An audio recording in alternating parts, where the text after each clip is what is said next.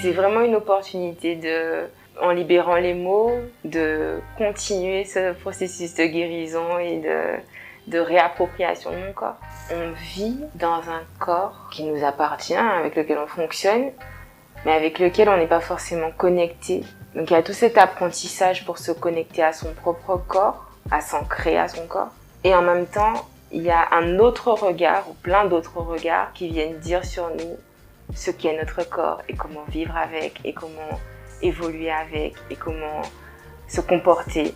C'est quelque chose comme tout, hein. c'est comme, enfin, je travaille beaucoup autour du corps, âme, esprit, et c'est important que j'ai ma propre vision de ce que représente mon corps, de comment me réconcilier avec, parce que oui, parfois il faut se réconcilier avec son corps, de comment l'assumer et euh, comment le mouvoir.